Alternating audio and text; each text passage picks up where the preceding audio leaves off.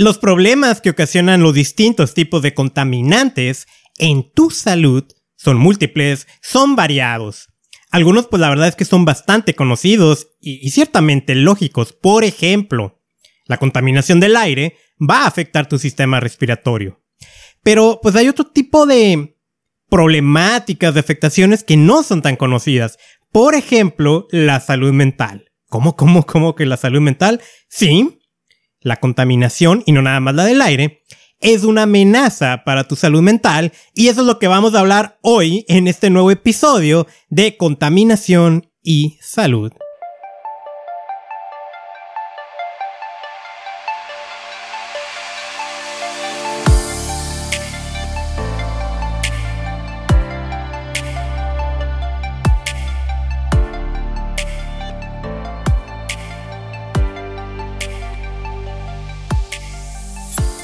Bienvenido al espacio donde aprendes a protegerte de los contaminantes y de los peligrosos químicos que hay en tu entorno.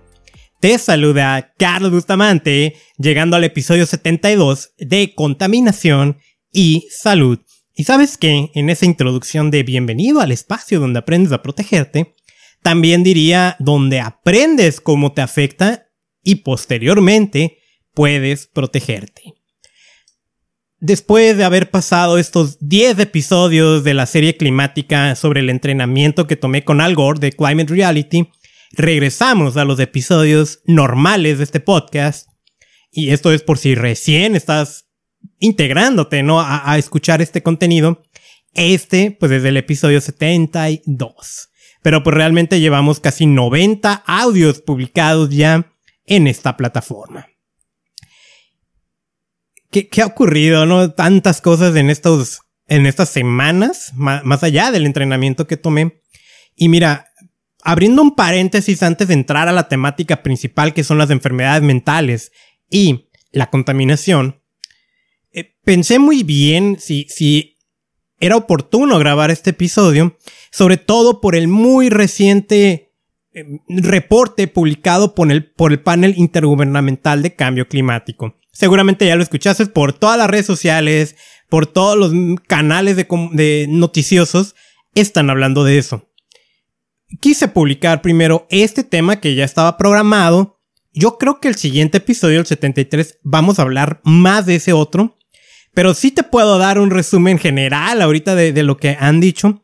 Y básicamente, pues vienen a confirmar lo que tanto ya se ha hablado sobre cambio climático y, las afectaciones que hay y que vienen. Una es que no hay absolutamente duda, y es un consenso ah, científico internacional, el hombre como factor, ¿no? Es el principal causante del cambio climático.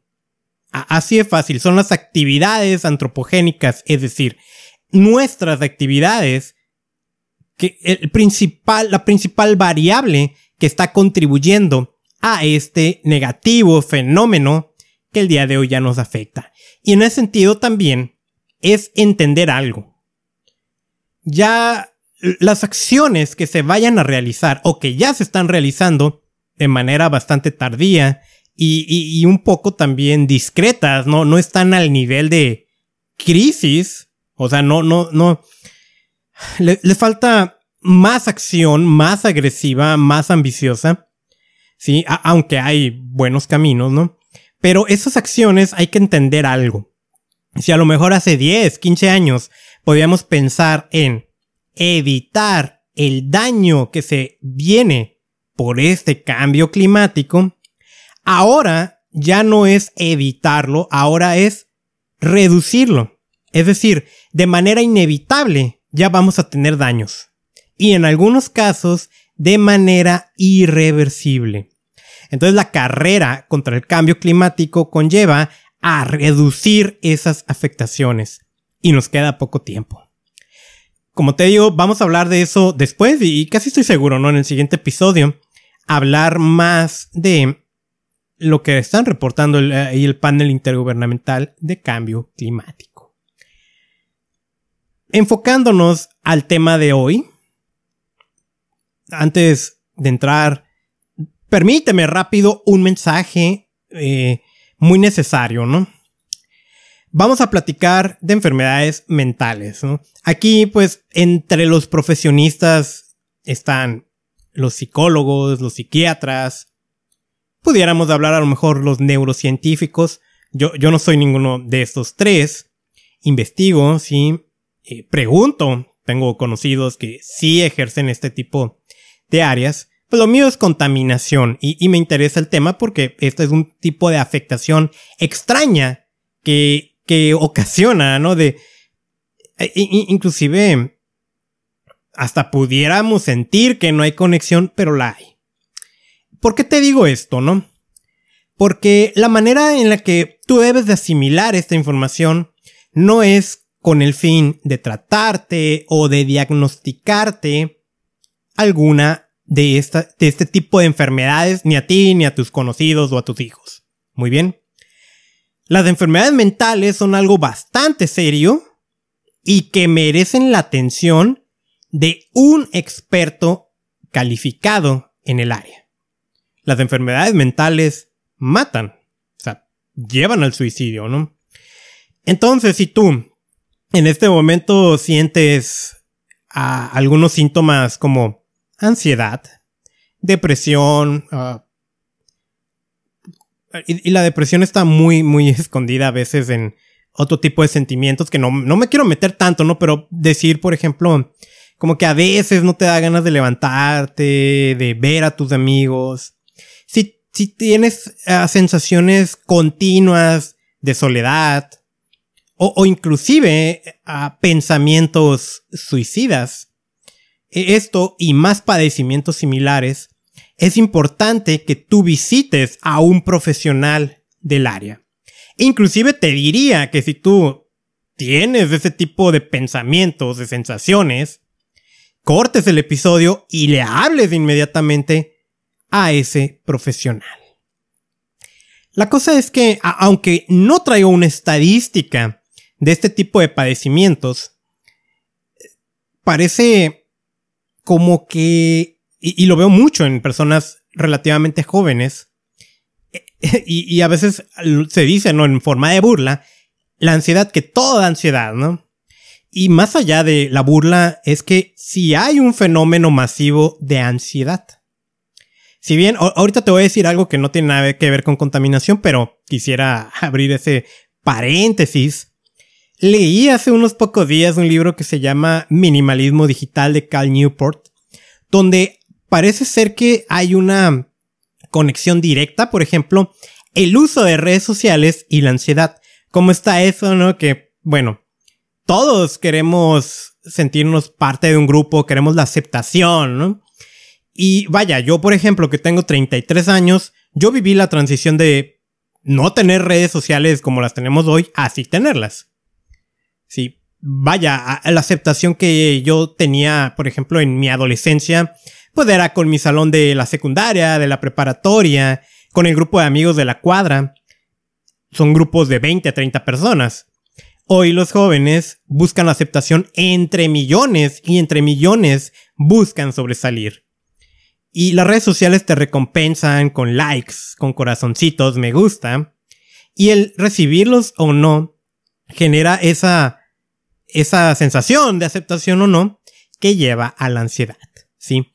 Entonces eso y otros factores parece que están maximizando o haciendo que aparezcan mucho este tipo de padecimientos que son mentales, ¿sí? Vuelvo a decirte, eso no tiene nada que ver con contaminación, pero te lo quería compartir. La cosa es que no tenemos que aceptar que está bien eso porque no está bien. Yo veo con preocupación que inclusive Hoy, si tú dices que tienes ansiedad, y, esto sí lo digo muy por los jóvenes, más que los demás te traten con preocupación, parece que hasta te aplauden, como que eres parte de la tribu de ansiosos y no tenemos que permitir eso. Hay que estar sanos física y mentalmente. Ahora sí, vamos a entrar al tema. Y gran parte de esta información la saqué de una publicación llamada Environmental Pollution and Mental Health, a Narrative Review of Literature. Y como siempre, cada vez que hablo en inglés, vuelvo a decirte, ay, disculpa mi elegante pronunciación. Francamente no me importa mucho cómo pronuncio las cosas, pero traduciendo, ¿no? Eh, contaminación ambiental y salud mental. Ese es el nombre del artículo publicado de manera eh, en línea por Cambridge University Press el 14 de abril del 2020. Es un artículo relativamente reciente en el que participaron varios italianos de varios institutos y universidades. Es una reseña de diversas literaturas donde se hace esa relación entre tu salud mental y la contaminación del medio ambiente. Primero, ¿qué es la salud mental? Y bueno, la Organización Mundial de la Salud dice que es un estado de completo bienestar físico, mental y social y no solamente la ausencia de afecciones o enfermedades. Vuelvo a repetir la primera parte, que es relevante. Un estado completo de bienestar físico, mental y social. Muy bien. Entonces vamos a considerar que la contaminación ataca o afecta ese bienestar físico, mental y social que tú tienes, ¿no? En la parte física, pues gran parte de los episodios del podcast hemos hablado de cómo la contaminación te está afectando directamente. Eh, la parte social, pues podemos hablar después de esa parte donde inclusive podemos meter el tema de justicia ambiental. Y, y hoy vamos a enfocarnos en lo mental. ¿sí? La contaminación tiene múltiples consecuencias. Y para esta temática nos interesa mucho en los procesos de neurodesarrollo y en el sistema nervioso central. ¿Qué, ocurre no para o el tipo de contaminantes que afectan estos dos procesos? Pues los más estudiados son aquellos que conocemos como metales pesados. Muy bien. Estos metales pesados los podemos encontrar en distintas clasificaciones de contaminantes. Por ejemplo, los hidrocarburos policíclicos aromáticos que estos comúnmente los vamos a encontrar en la quema mala de combustibles como la gasolina y el diésel. También podemos encontrar en otro tipo de quemas como carbón y madera. Ahí en alguna ocasión te dije, ¿no? De los pollos asados, ¿no? Los comercios de pollo asado, de carne asada, tacos, cosas similares, emiten hidrocarburos policíclicos aromáticos, ¿no? Podemos tenerlos en los compuestos orgánicos volátiles, en el carbón negro, en el humo del cigarro, en el monóxido de carbono, ozono, dióxidos de nitrógeno. Bueno, y en este caso estamos hablando de otros contaminantes que también tienen afectaciones en esos procesos de neurodesarrollo. Dióxido de azufre y las partículas PM2.5 y ojo, porque hoy vamos a hablar de otro tipo de partículas, porque las PM2.5 ya te he hablado mucho de ellas, pero tenemos las partículas ultra finas PM 0.1, ¿no? Algo pequeñísimo. Así que em, sabemos bien que múltiples estudios han encontrado una asociación entre la contaminación con la inflamación de los tejidos cerebrales, la activación de, la micro, microglía y las alteraciones en la materia blanca del cerebro. Vamos a ir separando este tipo de temática por distintos tipos de contaminantes, pero permíteme rápido hablarte de la microglía. voy, a tocar varios tipos de, este, de esta terminología, traigo estudiado el tema, no me voy a meter tan profundo en los procesos porque no viene el caso. Yo lo que quiero es comunicarte lo que se sabe de contaminación y esto, ¿no? Microglía, ¿qué son? Bueno, hay unas células que se llaman gliales. Estas se sitúan en el sistema nervioso y tienen múltiples funciones. Por ejemplo, algo que se llama fagocitosis, que es la eliminación de desechos. Vaya, es una especie de sistema de purificación que elimina células muertas, restos de virus, de bacterias, cosas que no quieres en tu sistema nervioso. Muy bien el mantenimiento de la homeostasis, que eso tiene que ver con el balance de los sistemas de tu cuerpo. También tiene que ver con la inflamación y la reparación de los daños a, los tejidos. Y entendiendo la inflamación como que puede ser algo perjudicial, pero también es un sistema necesario, ¿sí? de, defensa. hablamos de la destrucción de células y sabes que con esto, ¿no? sobre todo la parte de la eliminación de desechos, entendemos bien que hay una relación entre células gliales, sobre todo con un mal funcionamiento, y el desarrollo de enfermedades como Alzheimer, demencia, también el dolor neuropático. Muy bien. Entonces, eso es nada más como para meter una introducción. Tenemos asimismo que la contaminación en cuanto a las afectaciones de mentales hay de dos tipos. Los impactos directos que tienen que ver con atacar los mecanismos bioquímicos en el sistema nervioso, por ejemplo, modificar el ADN y la transmisión de mutaciones genéticas. Cuando hablamos de esto, hablamos de... Mira, vamos a hablar como que desconfiguramos el ADN, se puede multiplicar, inclusive sabemos que lo podemos pasar en nuestras siguientes generaciones, y, hay afectaciones eh, múltiples, ¿no? Entre las personas, tanto el desarrollo o el mal desarrollo corporal, el desarrollo de enfermedades y, y, otro tipo de padecimientos al desconfigurar el ADN, ¿no? Tenemos también la interferencia gestacional. ¿Y esto qué es? Que el embrión o el feto, cuando se están desarrollando, son afectados en sus procesos psicológicos de neurodesarrollo, afectando el origen de las enfermedades mentales. ¿Esto qué es? Que si estás embarazada y te estás exponiendo a contaminantes, tu bebito que todavía no ha, nacido, que apenas está desarrollando en ti, puedes estarlo afectando. Y asimismo tenemos la interferencia postgestacional, o sea, ya después de que nació, en el que los contaminantes afectan los procesos psicosexuales desde el nacimiento hasta la adolescencia o inclusive en la vida adulta. Aquí yo me meto en un problema ¿no? al hablar de procesos psicosexuales porque pues no es mi temática. Eh, dentro de lo que investigué eh, encontré sobre teorías de, de Freud que pues es uno... Um, uno de los pilares de la psicología. Y él habla mucho de la parte sexual, ¿no? Como, como un motor, ¿no? Que nos mueve. Y, parece que por ahí va, ¿no? La, la, la, parte del proceso psicosexual. Lo dejo hasta ahí. No me quiero meter en problemáticas, ¿no? Al estar diciendo cosas que no son. Sí, o sea, e, es un tema divertido, ¿no? Porque sí me toco con temáticas que me obliga a estudiar y cualquier otra cosa la estudio, ¿no? Pero eso es lo maravilloso y, y de las áreas, ¿no? No puedes nada más depender de tu conocimiento, sino que tienes que variarle, tienes que interconectar varias áreas. Por eso necesitamos, ¿no? De la ayuda de todos, ¿no? También por otro lado tenemos los impactos indirectos ahí es la, el estrés. Sí, el estrés, así como tal, ¿no?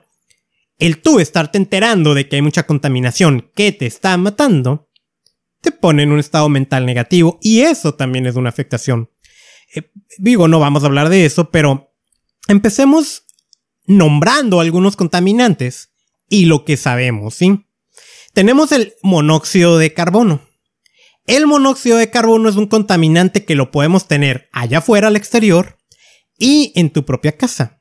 Por ejemplo, al estar cocinando dentro o inclusive todavía hay muchos lugares donde las estufas que tienen son totalmente artesanales, donde queman madera para calentar sus alimentos, ahí estamos generando monóxido de carbono. Este monóxido, la exposición, por ejemplo, uno de los ejemplos, atraviesa la placenta y alcanza al desarrollo del cerebro vía circulación fetal. ¿Sí? Y lo vuelvo a mencionar, lo tenemos dentro y lo tenemos fuera. Fuera, las principales fuentes, pues, ah, incendios, sí, pero también la mala combustión de combustibles, es decir, automóviles en mal estado van a generar mucho monóxido de carbono y esa exposición, como te lo menciono, atraviesa la placenta y alcanza el desarrollo del cerebro vía circulación fetal. Un ejemplo también de sus afectaciones es que tenemos un estudio desarrollado en Guatemala con niños de 6 años de edad. Estos niños se expusieron de manera crónica al humo de madera en interiores de hogar. Sí, y, estamos hablando que a partir del tercer trimestre del embarazo. ¿Qué es lo que encontraron, no? O sea, desde que estaban embarazadas sus mamás. Se, expusieron a este contaminante y los niños, al cumplir seis años de edad, tenían un déficit en su performance neuropsicológico. Y hablar de lo neuropsicológico es una serie de factores motrices y de habilidades intelectuales que, dicho de una manera, pues no alcanzan su potencial cognitivo al haberse expuesto a los contaminantes cuando ni siquiera habían nacido. Bien. Eh, hablemos, por ejemplo, de las partículas PM2.5, esas partículas pequeñititas que constantemente estoy mencionando, pero, pues si no has escuchado antes de este podcast, mencionémosla. Son partículas cuyo diámetro es menor de 2.5 micras y 92 de cada 100 personas en el mundo respiramos un alto nivel de este tipo de contaminantes. Se ha demostrado que la exposición a este tipo de contaminantes provoca un decrecimiento del glutatión. El glutatión es algo sumamente importante, en alguna ocasión te lo mencioné como una de las defensas que tienes contra metales pesados. Vamos a decir que es como la madre de los antioxidantes para no meternos más en específicamente lo que es. Pero vaya, la exposición a los contaminantes reduce el glutatión y provoca una metilación anormal del ADN, pudiendo ocasionar déficits cognitivos. Cuando hablamos de metilación del ADN, hay que tener mucha precaución porque hay una asociación con el desarrollo del cáncer. Ahora, con la temática que tenemos el día de hoy, hay una asociación con esa metilación anormal del ADN y genes candidatos del desarrollo del autismo. Para abarcar un poquito más, al hablar de metilación, estamos hablando de la activación o de la desactivación de ciertos genes, que en este caso, pues estamos activando genes que nos hacen, que hay genes que son candidatos, ¿no? A, este desarrollo de la enfermedad del autismo. Entonces, cuando hablamos de que hay, pues, cada vez más casos diagnosticados de este tipo de enfermedad, al tiempo que no logramos reducir la contaminación, pues parece ser que sí hay una conexión en estas dos cosas. Mira, hablemos contaminación y depresión, ¿sí? Existe una asociación, ¿sí? Entre las partículas PM2.5 y la, la depresión, ¿cómo? Con citoquinas proinflamatorias. Este tema de citoquinas ahora con la pandemia, pues se ha hablado mucho, ¿no? La famosa tormenta de citoquinas.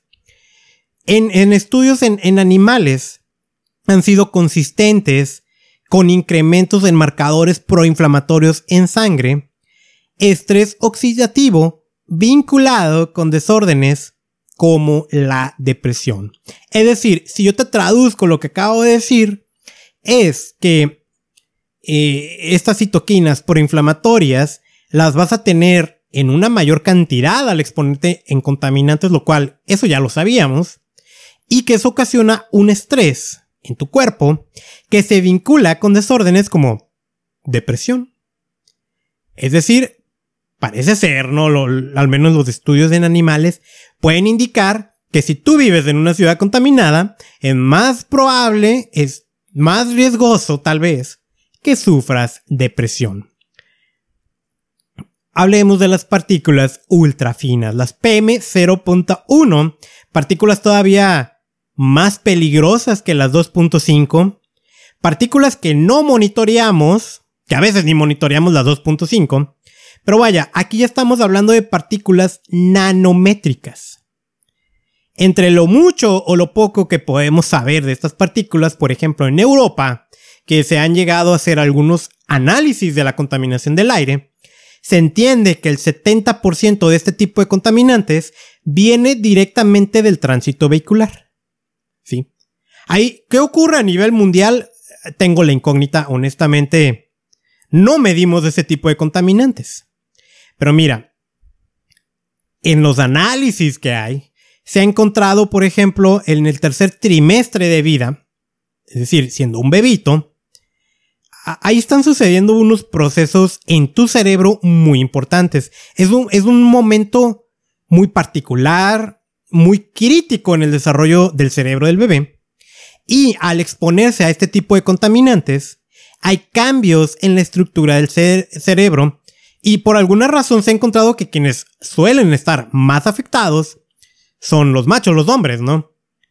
Hay una hipótesis al respecto, es hipótesis, que durante ese periodo que es de neurogénesis, sí, e, existe una conexión con el desarrollo de distintos factores para alterar o aumentar el riesgo de sufrir esquizofrenia y el déficit de atención, que también es un tema muy de moda, y una enfermedad llamada leucomalacia periventricular, que eso básicamente es afectar la, la materia blanca de tu cerebro, que puede ocasionarte parálisis o riesgos motrices del habla y de otro tipo. Hay mucha incógnita con este tipo de partículas. Yo nunca te, había hablado de estas, ¿no? Existen, pero como te digo, a veces no monitoreamos las partículas PM10, PM2.5. Son partículas 10 micras, 2.5 micras. Y aquí ya estamos hablando de partículas de 0.1 micras. Si nos metemos directamente con metales pesados, que por cierto, ¿no? Al hablar de, al hablar de PM2.5 o PM0.1, aunque es un tipo de contaminante, lo clasificamos por su diámetro, no por su contenido. Y en su contenido pudiera haber metales pesados. Por, por, no decir que es un hecho, ¿no? Si vives en una ciudad va a haber metales pesados y más en ciudades donde hay minería y hay industria. Pero hablemos del plomo. El plomo es el metal pesado más estudiado, sobre todo por el riesgo que representa a niños. El plomo anteriormente se utilizaba como un aditivo para las gasolinas. Todos los automóviles emitían plomo. Hoy, hoy ya no ocurre eso, afortunadamente. Pero ahí quedó, el plomo no desaparece, no está en las ciudades, Todavía, por ejemplo, en México se llega a vender pintura con plomo, hay juguetes que tienen plomo y sobre todo, constantemente llegan a salir artículos publicados de investigaciones donde encuentran que en ciertos dulces mexicanos hay plomo. Y el plomo, por supuesto, afecta el sistema nervioso de todos, pero en los niños hay una mayor afectación. Una de las cosas, ¿no? La exposición prematura a este metal pesado afecta a las expresiones del gene, de los genes que influyen en el riesgo de la psicosis. Asimismo, la hiperactividad del sistema dopaminérgico. La dopamina es una especie, es una hormona que vamos a decir como una recompensa inmediata después de algo. ¿Sí? Y entonces, al causar esa hiperactividad en ese sistema dopaminérgico, hay un desorden total en tu comportamiento. Otro metal, el mercurio. El mercurio, pues también hay múltiples fuentes. Aquí nos interesa de manera muy particular los alimentos marinos. Y hay un episodio de este podcast hablando de alimentos marinos. Mira, Consideremos que analizamos cerebros que tienen autismo. Ahora, analicemos cerebros que han sufrido intoxicación por mercurio. Y lo que encontramos es una similitud en estos cerebros al estar afectados por un lado por el autismo y por otro lado por la intoxicación de este metal pesado que lo puedes encontrar de manera particular en alimentos que provienen del mar y si me permites, ¿no? En algunos suplementos de omega 3 de muy baja calidad. Bien. Hablemos ahora, estamos hablando de varios contaminantes, no es una repasada por encima. Pesticidas organofosforados. Aquí, para no complicarte la vida, si usas insecticida en tu casa, te estás exponiendo a este tipo de pesticidas una alta exposición a los pesticidas organofosforados está asociado en ocasiones con el debilitamiento de condiciones neuropsiquiátricas como la ansiedad, la depresión y el suicidio. ¿Sí? Bueno, esto es un resumen de este artículo que te hablaba. Habla de otro tipo de contaminantes como las radiaciones ionizantes, habla sobre la contaminación lumínica y el ruido. Eso me parece adecuado hablar en otra ocasión de este tipo de temáticas. Resumiendo, hay posibles asociaciones entre exponerte a distintos tipos de contaminantes y afectar tu salud mental en donde los niños o los bebitos o los fetos pues son más vulnerables al respecto. Y bueno, antes de pasar a despedirnos, permíteme rápido decirte que pues tú sabes que yo al estarte promoviendo que te protejas de los contaminantes, te he llegado a decir que uno de los órganos que más sufre, pues por ejemplo, es del hígado, ¿no? Asimismo, te he promovido o te he aconsejado que el uso de ciertos suplementos nutricionales pudiera ser benéfico en ese sentido y no nada más para el hígado, sino para la salud en general. ¿Sí? Hay muchos suplementos allá afuera. Por supuesto, no nada más estarte suplementando, es alimentarte de manera adecuada y es evitar o reducir tu exposición a los contaminantes. Pero cuando eso no es posible, suplementarte puede ser un plus extra que puede beneficiarte. Así que te invito a que consideres el uso responsable de suplementos nutricionales. Yo hay una sola marca que me atrevo a recomendar que yo mismo utilizo y que yo mismo distribuyo. Y, bueno, si quieres saber más, ingresa a esta página reiniciate.usana.com. Va otra vez, reiniciate.usana.com es mi tienda personal. ¿sí? Ahí vas a encontrar una serie de suplementos, puedes calificar a un descuento, ¿sí? Y te llega directo a tu casa. Muy bien, en, en esta página, pues, ¿cuál suplemento es el adecuado? Yo en lo personal recomiendo Usana Cell Essentials son dos botes de minerales, antioxidantes y vitaminas. Y también el omega 3, que es aceite de pescado libre de mercurio, como lo, acabamos de mencionar en este episodio, alta calidad. Para el caso del hígado, que te decía que suele ser el órgano más afectado, hay un suplemento que promueve una buena salud hepática que se llama Usan HPS o Epacil. Muy bien, así que reiniciate.usana.com este anuncio yo lo hago como distribuidor independiente de número 9590-358. El corporativo Usana no me pagó, yo lo hago como parte de mi promoción, de mi distribución. Así que llegados al final de este episodio, espero que te haya agradado. Si es así, compártelo con gente que creas que le puede interesar. Si crees necesario, mándame un mensaje eh, si quieres saber más y hacemos una segunda parte, porque esto fue pues algo muy por encima. Podemos hacer una segunda parte de este tema tan interesante. El, sobre todo falta la parte de cómo proteger, por ejemplo, a los niños, o cómo protegerte durante el embarazo a este tipo de contaminantes para que después del niño en su crecimiento no sufra de enfermedades mentales. Lo podemos hacer. Pero mientras, pues comparte esta información, suscríbete a este podcast desde la aplicación que me estés escuchando, como Spotify, Apple Podcast, Podcast, Google Podcast y otro tipo de aplicaciones más. Estoy en muchas. Eh, estoy renovando la página de internet contaminacionysalud.com. Espero que en unos días esté. Sígueme en redes sociales, también como Contaminación y Salud. Soy Carlos Bustamante y mi misión es enseñarte a proteger tu salud de la contaminación.